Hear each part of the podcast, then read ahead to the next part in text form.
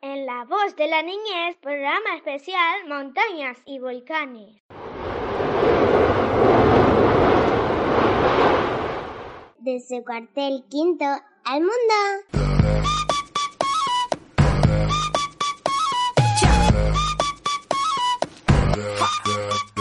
Les damos la bienvenida a todos. Vamos a conocer un poco sobre nuestra tierra. Viví y aprendí cuando te pega fuerte más profundo es el beat, sí. Sigo bailando y escribiendo mis letras. ¿Qué sabemos sobre las montañas y volcanes? A ver si nos responde nuestra amiga Fabiana. Bueno, Seba, lo que yo sé de las montañas es que son muy altas y cuando subís hasta arriba de todo, te morís de frío.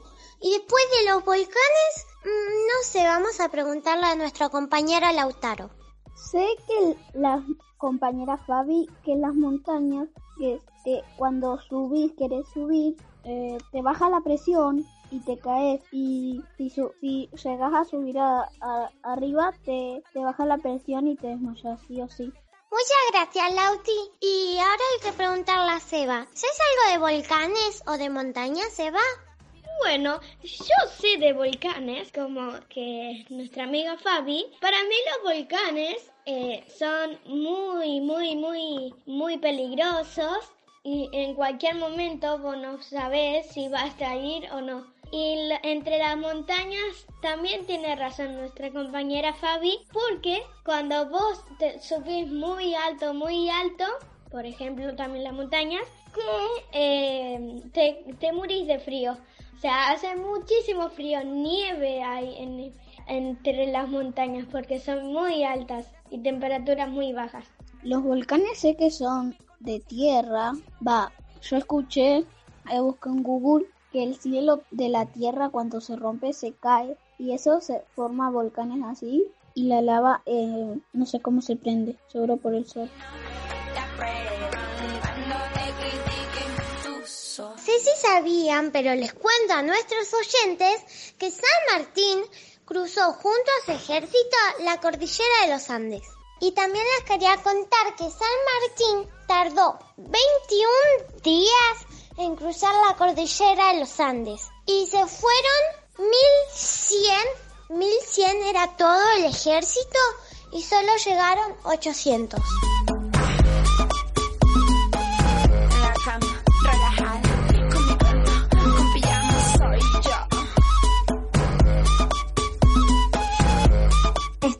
Escuchando la voz de la niñez desde el cuartel quinto al mundo. Me caí, me paré, caminé, me subí, me fui contra la corriente y también me perdí, fracasé, me encontré, lo viví y aprendí cuando te pega fuerte más profundo es el beat, sí. ¿A quién le podemos preguntar más sobre montañas? ¿Alguien sabe? Atravesando por todas estas tierras y no hay que viajar tanto para encontrar la fue San Martín el que cruzó la cordillera de los Andes. Y ahora nosotros vamos a cruzar para visitar a nuestro amigo Nicanor. Hola Nicanor, ¿te acordás de nosotros? Venimos de la voz de la niñez y te quiero preguntar una pregunta. ¿Qué sabes sobre las montañas? Hola, soy Nicanor y hoy día vengo a hablar de las montañas. Bueno, acá en Rancagua literalmente vivo alrededor de muchas montañas. Por el este está la cordillera de los Andes, en los que conectan con ustedes. Y por el oeste está la cordillera de la costa, que comunica con el mar. Al lado de la cordillera de la costa están mis primos, en Pichilemu, en los que voy en vacaciones, para ir a visitarlos y para ir a la playa. Bueno, Nicanor, sabemos que nos querés presentar a tu prima, así que contanos cómo es. Mi prima se llama Flora, es crespa, tiene 6 años, le gusta pintar y tiene muchas, muchas, muchas ganas de participar en la voz de la niñez.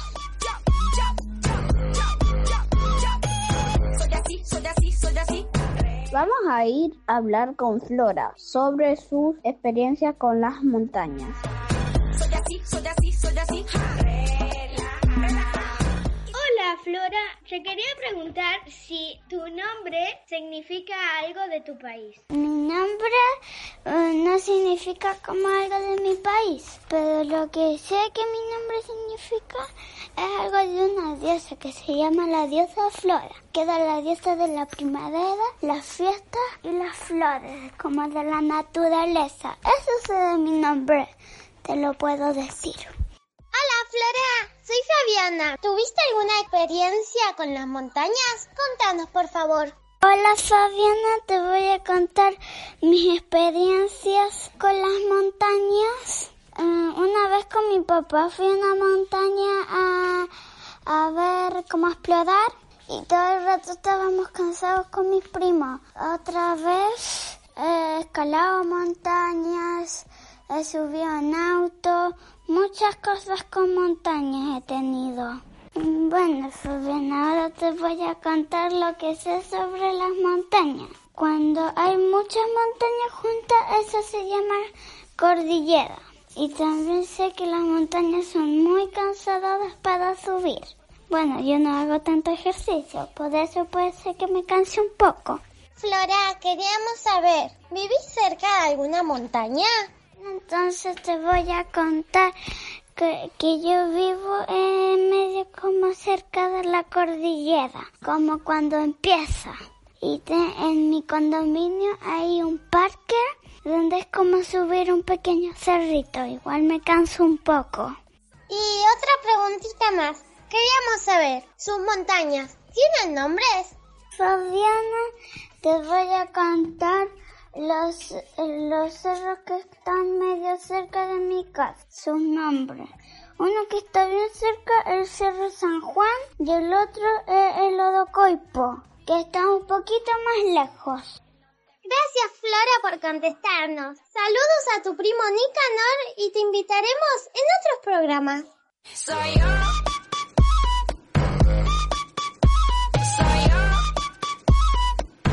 Estás escuchando la voz de la niñez desde el cuarto al quinto al mundo.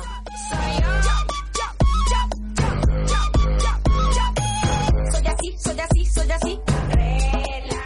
Vamos a ir por primera vez a un lugar que se llama Nicaragua. Y tú ni me conoces a mí. You know what I mean, you know what I mean. Hola Victoria, venimos de la voz de la niñez y queríamos hacerte unas preguntitas.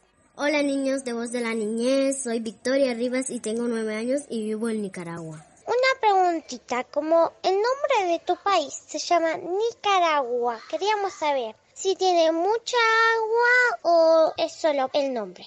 Sí, es verdad, también tenemos dos lagos grandes, Cocibolca y Solotlán. Una de las preguntitas que te queríamos hacer era, ¿por qué tu pueblo se llama Mulucucu? Se llama Mulucucu porque es de origen e idioma mayagna, que traducido al mestizo significa riberas de Zaino. ¿En tu país hay montañas o hay volcanes? Sí, es verdad, este, tenemos muchos árboles con frutos, tenemos muchos grandes lagos, este, este, tenemos muchas mariposas, serpientes, lagartijas, patos, tenemos árboles con muchos frutos. Me subí, me fui contra la corriente y también me perdí, fracasé, me encontré, lo viví y aprendí cuando te pegas fuerte más profundo es el beat, sí, sí. Ahora charlamos con Ana Sofía, que tiene seis años y vive en Nicaragua. Contra la respuesta, no te preocupes si no te aprueban cuando te critiquen. Tú Hola Sofi, somos del Centro Comunitario Rodolfo Coronel y venimos de La Voz de la Niñez, un programa de radio. Y estamos haciendo preguntitas a todos los niños. Hola niños, soy Ana Sofía, tengo seis años, vivo en Nicaragua. Hola Sofi, te vamos a hacer varias preguntitas. ¿A vos te gusta jugar algo en tu país? ¿Qué te gusta jugar? ¿Haces algo en cuarentena para no aburrirte? Para no aburrirme en esta cuarentena, juego con la bici en mi patio. Me gusta cortar flores y me gusta jugar de cocina. Lo que me gustó más fue aprender a leer y me divertí mucho. Otra preguntita, queríamos saber si sabes algo sobre los volcanes. Yo sé de esos volcanes, que los volcanes la, este, eructan lava para arriba. Yo conocí el volcán Concepción y el volcán Masaya. Yo fui en una isla llamada Isla Metepe y hay dos volcanes. Encantaría venir aquí a mi país porque aquí estamos rodeados de montañas, tenemos árboles y estamos rodeados de agua también. Adiós niños de la voz de la niñez.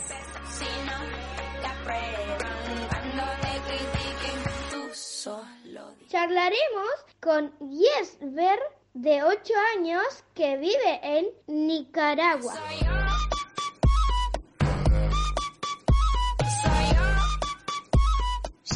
Queríamos hacerte una preguntita. ¿Qué sabes sobre los volcanes? Hola chicos y chicas, soy Jesper Josué y tengo 8 años. Les voy a contar sobre los volcanes que hay en Nicaragua. En mis vacaciones de diciembre del año pasado tuve la oportunidad de conocer el volcán Masaya, el Maderas y el Concepción. Algunos son de agua, de lava y de ceniza. Bueno, el cráter es muy grande y tiene un olor a azufre. Es por la lava volcánica.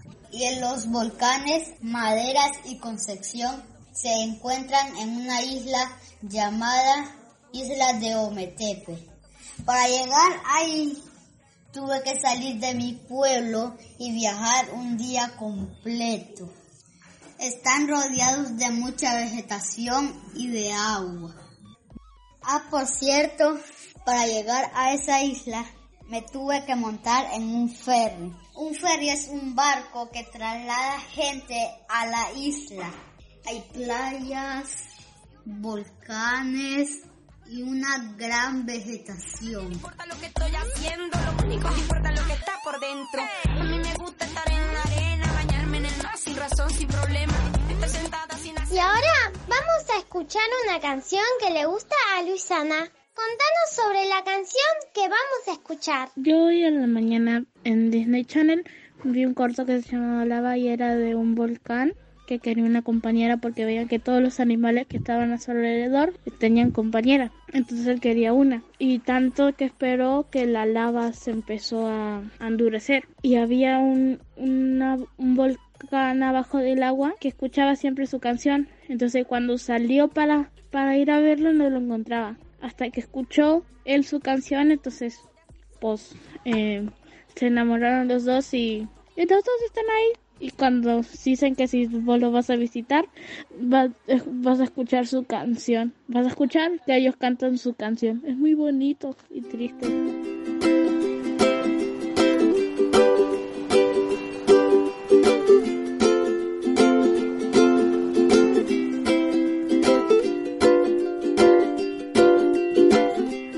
Bastante tiempo atrás había un gran volcán que vivía allá solitario en medio mar.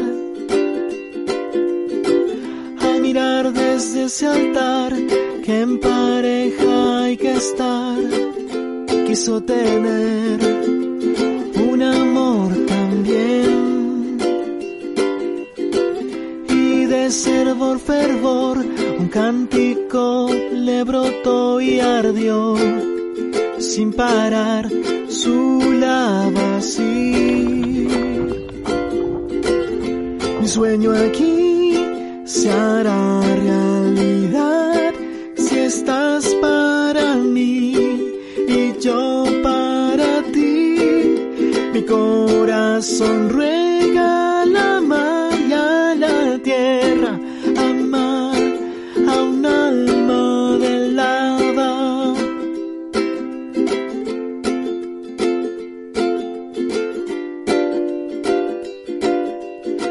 Tras cantar sin ton ni son, esa lava endureció al fin, hasta el borde estar de la extinción. Él nunca imaginó que bajo el mar algún volcán estaba por ahí buscándolo en su cantar. Diario lo escuchó, su lavardio y ardio amo la canción que él le dedicó.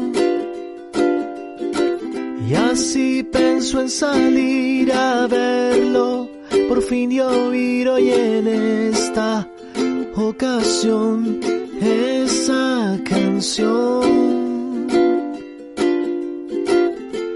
Sueño aquí se hará real. Estás escuchando la voz de la niñez desde el cuarto el quinto al mundo.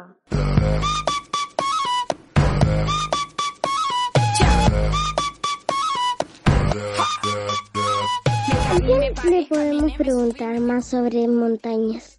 Te invito, Lourdes, a que viajemos a Suiza. Vamos a visitar a Lucas, que es geógrafo y nos puede contestar todas las preguntas, o casi todas las preguntas. contra la respuesta. No te preocupes si no te aprueban cuando te critiquen. Tú solo. Para mí el nombre del geógrafo es lo mismo. Lucas o Loucas, no sé. ¿Cómo se pro- pronuncia? ¿Louca? ¿Louca o Luca? Hola niñez, sí, yo soy Luca. Sí, así es mi nombre. Mi nombre es Luca y en realidad se escribe Louca porque está escrito en francés, que es mi idioma materno. En francés la O y la U juntitos se dicen U, como en español la letra U. Por eso mi nombre se escribe Louca, pero se pronuncia Luca. Espero que esa, esa primera aclaración les permita estar más tranquilos sobre mi nombre. En todo caso, eh, me llamo Luca y también soy geógrafo. Entonces, eh, mi trabajo es explicar, estudiar la relación entre la gente y la tierra, digamos, el espacio, cómo se ocupan en la, en la tierra. Por ejemplo, entender por qué llamamos montañas algunas cosas que vemos en el paisaje y otras no. En algunos países una montaña es algo muy alto y en otros países puede ser algo muy bajito, pero también le llamamos montaña. Todos los habitantes de la Tierra se pusieron de acuerdo para decir que había una palabra en sus idiomas respectivos para designar ciertas formas del paisaje. Pero en realidad no están exactamente pensando en lo mismo. Para algunos, por ejemplo, los habitantes de la ciudad de Montreal, en el, en el Quebec, en Canadá, tienen una montaña que es famosa, que se llama Le Mont Royal, el Monte Real, la montaña, y solamente tiene 233 metros de alto, o sea, una pequeña loma en la Argentina. Porque en la Argentina una montaña sería, por ejemplo, el Aconcagua, con casi 7.000 metros, más exactamente 6.960 metros. Y la montaña más alta del mundo es el Everest, que tiene eh, 8.848 metros. Esas montañas, todas son montañas. ¿Por qué la gente las llama así? Y eso es lo, lo importante para un geógrafo. Para un geógrafo lo importante es cómo la gente percibe, cómo ve, cómo nombra a su paisaje, a su territorio y a su tierra.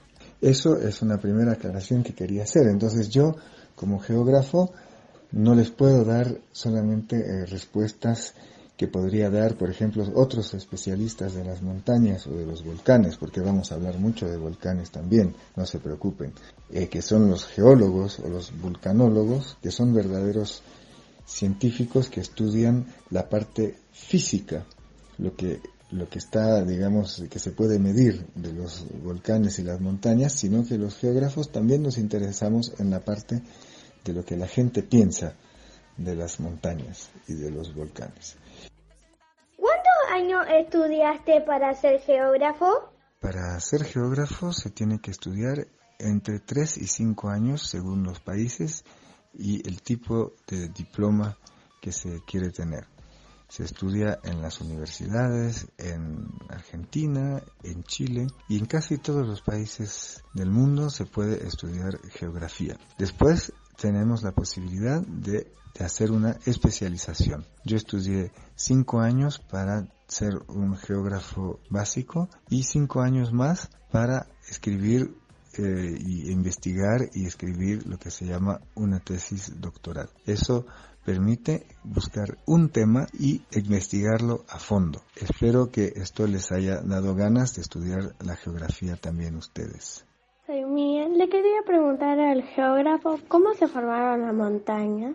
Las montañas tienen un origen y antes de hablar, de responder a las preguntas, tenemos que responder, que decir de dónde vienen las montañas, por qué tenemos montañas, porque esto nos va a entender, nos va a permitir entender también por qué hay volcanes. Las montañas y los volcanes tienen su origen en los movimientos de las, lo que llamamos las placas tectónicas. ¿Qué son las placas tectónicas? Son partes de la Tierra que están en la superficie. Tienen que imaginar como una naranja, pero con sus, su piel cortada. Y en algunos casos las pieles se mueven y se chocan entre ellas. Entonces, cuando, por ejemplo, la parte que está debajo del Océano Pacífico, eh, en la costa de Latinoamérica, empuja hacia el continente americano. Esto se llama la tectónica de las placas. Entonces, este, este movimiento genera que en algunos lugares haya como choques. Y eh, cuando chocan dos placas,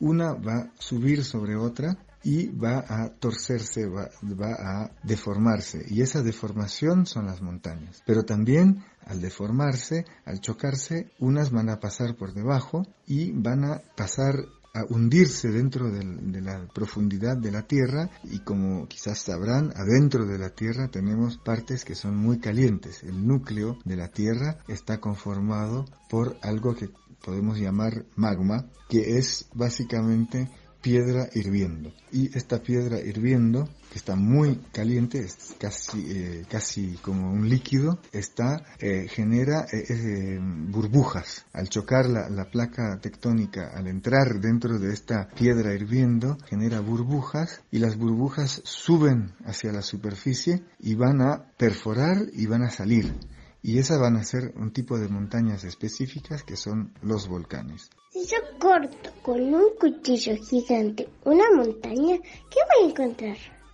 Otra pregunta que, que me parece fundamental antes de hablar más en detalle es saber qué hay dentro de una montaña.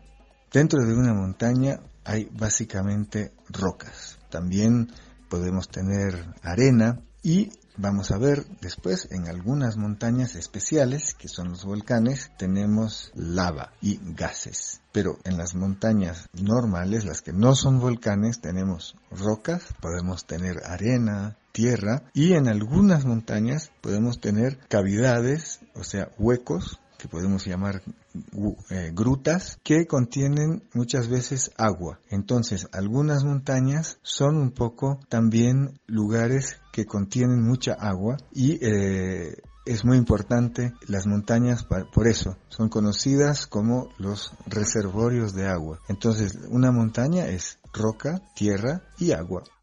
Queríamos saber si es verdad que en las montañas hay oro. También hay oro en las montañas. Yo sé que esto era una pregunta importante. Y no solamente hay oro, sino que hay muchos otros metales que están dentro de la roca.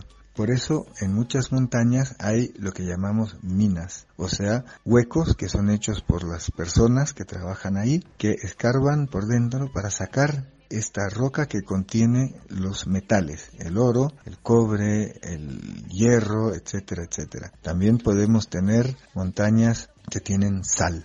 Hay muchas montañas que tienen sal y la sal es muy importante también. Entonces las montañas no solamente sirven para jugar, pero también sirven para fabricar muchas cosas y también sirven para comer. Fabricamos con los metales, con el oro y los otros, y también comemos con la sal y el agua hay en Latinoamérica y cuál será la más grande y alta? Bueno, ya que hemos visto de dónde vienen las montañas, su origen y qué tienen por dentro y a qué sirven, también tenemos que preguntarnos un poco sobre las montañas de Latinoamérica. ¿Cuántas montañas de Latinoamérica y cuál es la más alta? preguntaba. ¿Cuántas montañas tiene Latinoamérica? Es imposible responder a esta pregunta porque, como ya vimos, para algunos la montaña puede ser una pequeña loma, para otros tiene que ser algo muy grande y entonces hay muy pocas. Entonces no sabemos cuántas tiene, pero sí lo que sabemos es que Latinoamérica tiene la cordillera más larga del mundo. O sea, ¿qué es una cordillera? Es un grupo de montañas. Y tenemos, justamente porque tenemos una placa del Pacífico que empuja debajo del, del continente americano, tenemos una familia de montañas que están desde Nicaragua hasta la Patagonia, hasta el extremo sur del continente. Y esta sería la cintura de fuego que en Sudamérica también se llama los Andes. Las más altas están por la primera, la más alta, es la Concagua, con 6.960 metros, que se encuentra en la Argentina, cerca de la frontera con Chile, en la provincia de Mendoza. La segunda más alta también está en la frontera entre, entre Argentina y Chile y se llama Ojos del Salado, tiene 6.891 metros, pero la cordillera de los Andes, que tiene 8.500 kilómetros de largo, también está en muchos otros países. Por ejemplo, si comenzamos por el norte, en Venezuela tenemos el Pico Bolívar, que tiene 4.980 metros. Después en Colombia tenemos el cerro, el Nevado Huila, que tiene 5.365 metros. En Ecuador el Chimborazo, 6.285. En Bolivia el, en Perú, perdón, el, el Huascarán con 6.757 metros, en Bolivia el Sajama con 6.540 metros y los que yo mencioné más al Ojos del Salado y Aconcagua, que son prácticamente compartidos entre Chile y la Argentina. Esto es la cordillera de los Andes y sus más altos picos. También quería preguntar cómo se formó la montaña de los siete colores en Jujuy. Se me hizo difícil de responder sin internet, porque no la conocía. ¿Cómo se formó la montaña de los siete colores en Jujuy? Es verdad que en Jujuy hay muchas tierras de diferentes colores y eh, buscando un poco la información encontré que esta montaña en Jujuy está formada por sedimentos marinos y lacustres que, se que tienen más o menos 75 millones de años de edad. ¿Qué significa sedimentos marinos y lacustres? Los sedimentos son las cosas que es la tierra que se deposita al fondo del mar o del lago. Cuando tenemos agua de un río que entra a un lago, por ejemplo, poco a poco la tierra se va a depositar al fondo del lago y se va a generar una capa y otra capa de arena y después también de lodo y también se va a hacer siempre más eh, profundo y las capas que van quedando por debajo se van a endurecer y se van a convertir en piedra. Pero son piedras que llamamos sedimentarias. Esto significa que es una piedra que se formó no como magma, como cosa de un volcán que viene del fondo de la, de la tierra, sino que vino desde el agua y la, se depositó poco a poco en el fondo de un lago o de un mar. Entonces, la, los, siete colores de la montaña de los siete colores vienen de siete tipos de sedimentos que tienen que ver con siete tipos de metales y de, de componentes que formaron colores diferentes. Esto es la formación de los siete colores en Jujuy.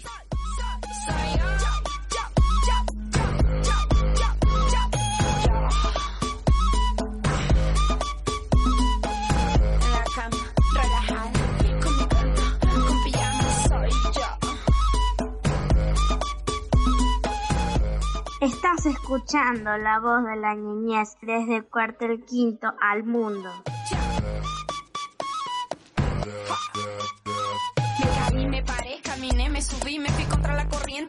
Ahora vamos a hablar un poco de esta forma tan particular de montañas que son los volcanes. Los volcanes son montañas calientes, son montañas que traen el calor del centro de la Tierra a la superficie de la Tierra. Son, de alguna forma, chimeneas que permiten al centro de la Tierra, al magma, salir permitir evacuar estas burbujas que se forman y que necesitan salir eh, a la superficie. Tiran no solamente roca fundida, roca derretida, que sería la lava, pero también tiran muchos gases y en algunos casos esto puede ser muy importante. También tiran algo que puede parecer como polvo, incluso en algunas veces parece nieve, puede ser un poco blanco, que son cenizas. Pero primero vamos a lo primero, cómo se forma la lava y eh, vamos a responder a la pregunta de Sebastián que dice qué parte del volcán eh, eh, en qué parte del volcán se encuentra la lava y a cuántos grados se encuentra. Entonces, como dijimos, la lava eh, viene del centro de la Tierra y se ubica debajo del volcán en algo que se llama la cámara magmática. Esta cámara magmática es un hueco que está lleno de piedra derretida que es la lava y cuando existe suficiente presión y temperatura, esta sube por algo que llamaremos la chimenea hasta llegar a la superficie y que sería a formar un cráter. Esto explica que eh, en el cráter podemos tener una actividad permanente no significa que siempre tenemos una erupción. El cráter es simplemente el hueco que permite al volcán tirar su calor. ¿Cuántos volcanes hay en Argentina y si alguno está, está en actividad? El Instituto Geográfico Nacional Argentino dice que hay 37 volcanes activos en Argentina. La última gran erupción fue la erupción del volcán Copahue en Neuquén en 2012. También hay un número importante de volcanes que no están activos. Significa que no tienen erupciones en los últimos 10.000 años. O sea que hace tiempo que no están, que no, no hayan hecho erupción. No significa que nunca más lo harán. Pero este número no es muy bien conocido. Algunos hablan de 50 o 100 volcanes. Algunos cerros pueden parecer cerros normales y en el fondo ser volcanes de origen volcánico. Por lo tanto, no se puede responder totalmente a la pregunta de cuántos volcanes hay, pero sí se puede responder de cuántos volcanes activos y estos son 37. También hay que decir que la Argentina tiene el volcán más alto del mundo, el Ojos de Salado, y que está con frontera con Chile. Hola Lauca, soy Luisane, tengo 11 años y te quería preguntar, ¿cuánto dura la erupción de un volcán? Ahora vamos a hablar un poco de lo que pasa cuando la lava sale del volcán. La erupción, que es el momento más impresionante en la vida de un volcán y muchas veces también es el momento que da la, que da la vida al volcán. El volcán nace con una erupción que puede ser muy grande, es la primer burbuja que va a tirar eh, mucho material, mucha piedra, mucha ceniza y mucha lava más que todo hacia el exterior y en algunos casos va a conformar una montaña tan especial. ¿Cuánto dura la erupción de un volcán? ¿Cuánto puede durar la erupción de un volcán?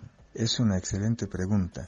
Existen volcanes que están en permanente erupción desde siglos, eh, como por ejemplo el volcán Stromboli, que tuve la ocasión de ver alguna vez en el Mediterráneo, que es un volcán que desde la época de los romanos está en erupción y hasta ahora sigue tirando más o menos cada día un poquito de lava para afuera. Otros se quedan dormidos durante mucho tiempo y de repente se despiertan. Y otros decimos que están muertos porque ya nunca más van a despertarse. Su cámara magmática ya no tiene lava, está completamente tapada con roca, está apagado. Pero volvamos a la pregunta. ¿Cuánto dura la erupción de un volcán? La erupción de un volcán puede durar siglos, décadas o algunas horas, porque existen volcanes que son quizás los más peligrosos, los más explosivos, que en pocas horas van a sacar toda su energía, toda su lava que tenían guardada en su cámara magmática. Entonces no se puede decir que eh, los volcanes tengan un tiempo preciso. Hola, soy Flora de Chile y te quiero preguntar cómo es el sonido de los volcanes haciendo adopción.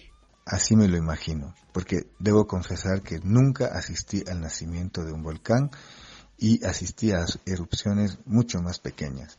Pero debo decir que es muy impresionante y que es como una explosión que tira. Para Flor sería algo como...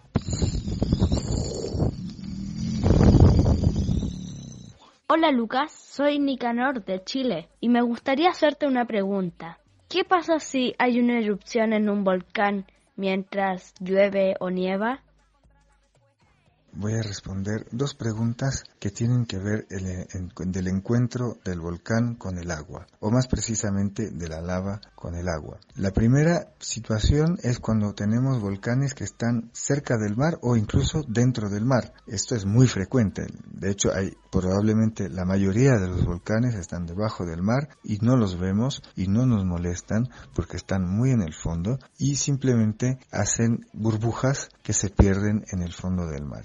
Por lo tanto, no tienen mucho efecto, pero sí ah, contribuyen a crear nuevo fondo de mar y esto es lo que empuja el volcán, empuja el fondo del mar hacia las tierras, por ejemplo, hacia la América y va a generar nuevos volcanes en las tierras. Esto es una, los volcanes que están debajo del mar. Después tenemos volcanes que están en la orilla del mar, en islas, porque crecieron tanto que salieron del mar y eh, ahí podemos observar que el, que la lava choca con, con, las costas y genera nuevas islas. Por lo tanto, el, el volcán también crea islas. Esto pasa mucho en Hawái y también en Islandia, que son dos islas totalmente volcánicas. Finalmente, tenemos volcanes que están en las tierras, que están incluso en gran altura y que tienen agua porque la reciben bajo forma de nieve o de lluvia. En el caso de los volcanes de gran altura que tienen un glaciar, o sea, hielo por encima del volcán, es muy frecuente en Argentina, en Chile, pero también en todos los Andes, también en Colombia, por ejemplo, eh, eso puede generar grandes desastres. ¿Por qué?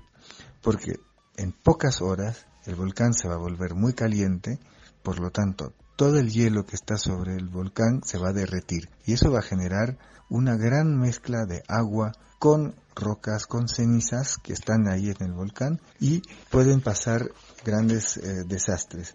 Por ejemplo, en el 1985, el Nevado del Ruiz en Colombia entró en erupción, derritió su glaciar en pocas horas y esto generó un desastre para las poblaciones que se encontraban en su pie.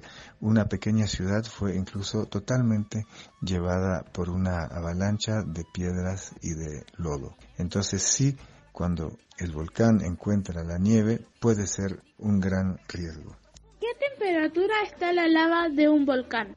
La temperatura es entre 850 y 1200 grados centígrados, o sea, muy caliente. Quiero saber si todos, pero todos los volcanes son peligrosos.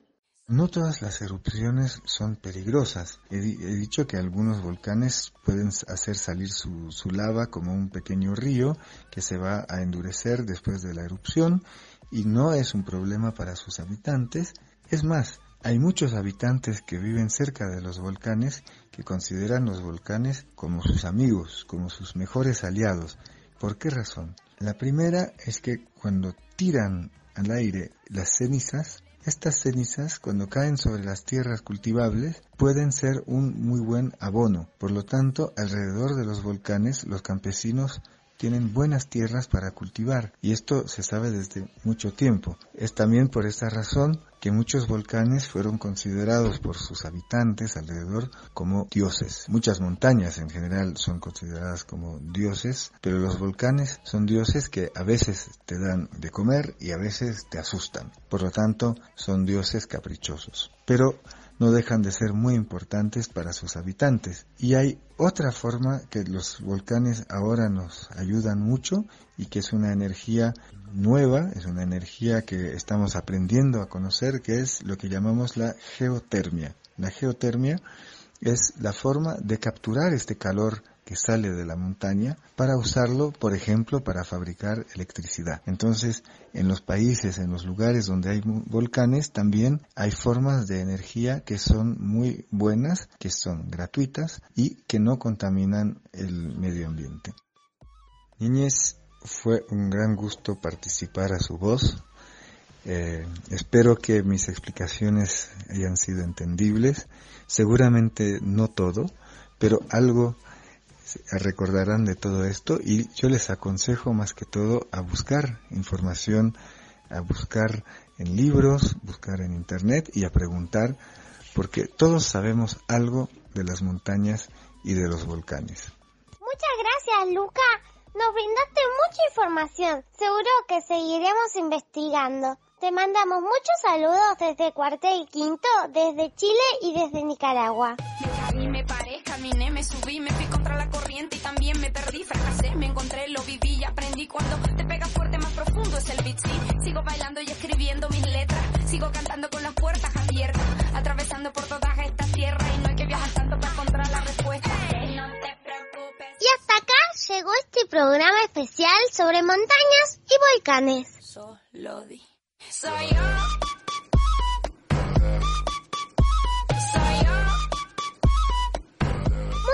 Gracias a Yasmina que nos unió con niños y niñas de Nicaragua. Esperemos tener más noticias de la radio Mulucucu. Gracias y pronto seguiremos en contacto.